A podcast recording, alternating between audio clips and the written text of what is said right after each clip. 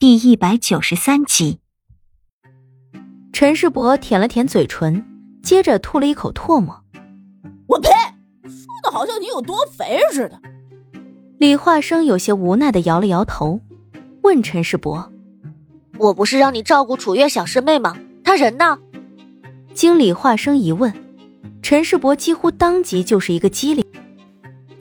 呃，好，好像被你给撞飞了，刚刚还在我肩头来着，快找！说着就去拨周边的杂草。刚刚自己被顶回来那一下力道虽然大，但不会把楚月撞得太远。李化生喊了两声，竟没有人回应。陈世伯这时候显得很是老练，拉住李化生就说：“哥哥，你去找启进师妹，她可是被狼叼走了，处境一定十分危险。”李化生停了下来，看着陈世伯，沉吟了一下：“好，楚月师妹就交给你了。”转身正要走。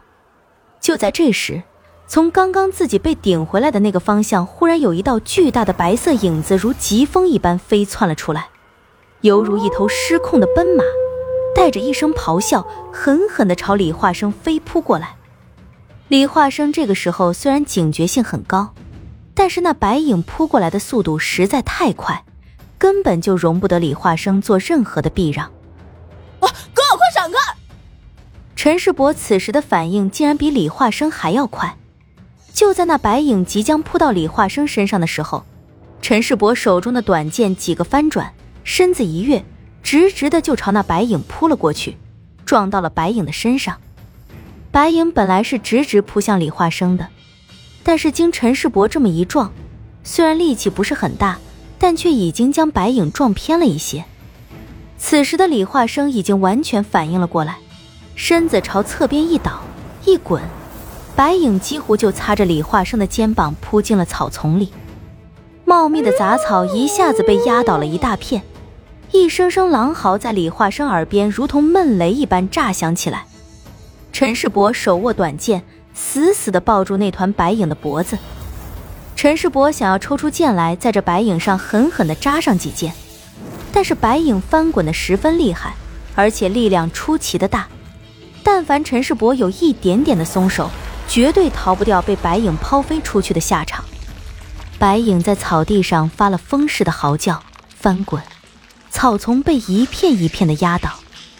白影巨大的身躯时而撞上两旁的墙体，本来就破烂不堪的石墙哪里受得了这样的撞击？一块块碎石就从墙上掉了下来，砸在白影翻滚的巨大身躯上，疼得他一阵阵的哀嚎。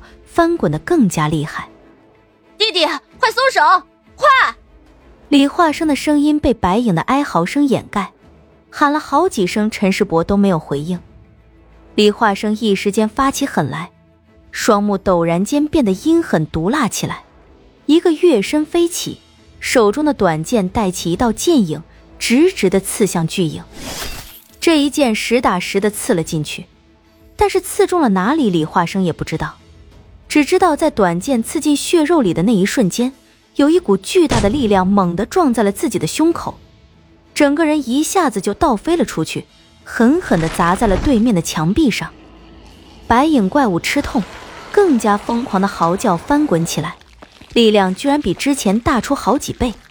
陈世伯没能抱住，整个人一下子也飞了出去。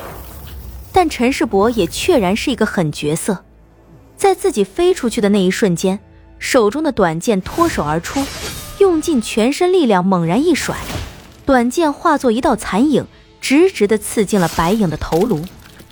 陈世伯的身子被狠命的拍在墙上，巨大的力量令陈世伯胸口一阵撕裂般的剧疼，一口鲜血一下子就喷了出来。巨影在地上呻吟了几下，彻底没了动静。李化生从地上爬起来。跑到陈世伯面前，将他拉起起来，着急忙慌的问：“你怎么了？没死吧？”“哎，哎，再来一下，肯定会死。”陈世伯咳出两口血，擦了擦嘴角，撇开李化生的搀扶，一瘸一拐的来到那白影尸体身旁，呸了一口：“好大一头白毛牛犊子呀！是雪狼。李化生纠正道，垂眼看了看陈世伯的右腿，有血正从他的小腿处流出来，赶紧上前蹲下身子，仔细的打量起来。你的腿怎么了？陈世伯呲了呲牙，动了一下，疼得他猛吸冷气。哎呦，这见血了，肯定是没好了，好像是动了骨头。哎，哎呦，哥。咱们两个现在加起来也就只有三条腿了。李化生赶忙从身上撕下几块布条，给陈世伯包扎了一下。咱们这四个爪子，倒都还是完整的。他抬头看着陈世伯，目光变得柔和起来。疼的话就喊出来，不用硬扛着。啊，我连师傅都不怕，还怕这区区的疼痛吗？他的声音才落下。忽然，成片成片的狼嚎声从巷子的两头迅猛的逼近，看样子有更多的雪狼正在朝这里涌过来。陈世伯的脸色一瞬间变得煞白起来，双腿不知道是因为疼痛还是什么，竟然有微微的颤抖。哥，哥哥，我我怕了，应该是被这头狼的叫声给引来的。李化生看上去比陈世伯镇定多了，至少脸色没有陈世伯那么难看。他跑到那头雪狼的尸体旁，将插在雪狼身上的两把短剑拔了出来，扔给陈世伯一把，试一试，看看咱们这三条腿能不能跑得过。